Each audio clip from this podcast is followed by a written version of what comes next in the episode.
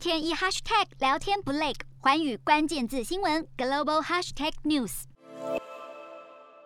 将一朵朵象征胜利的红花贴在当选人名字上方。身为自民党党魁的岸田文雄，开票当晚亲自坐镇位于永田町的自民党总部。先前在党魁选举中互为对手，也互相结盟的高市早苗胜选，与岸田执着同一朵红花，露出满意笑容。看来两人都对开票结果颇为满意。单一选区加上比例代表，自民党总共取得两百六十一席，刚好到达绝对安定多数的席位数。选前，立宪民主党与共产党等五个在野政党联手，统一推出候选人，试图集中火力击垮自民公民执政联盟，但完全没有奏效，反而让第三势力日本维新会坐收渔翁之利。议席从选前的十一席暴增到四十一席，成长接近四倍。这场大选的主轴始终在防疫与经济。现在岸田文雄挟过半民意坐稳首相大位，选民将看他在今年底会提出什么样的振兴方案，帮助受疫情重创的个人与企业。忙完选举后，岸田马上要赶赴英国气候峰会拼外交，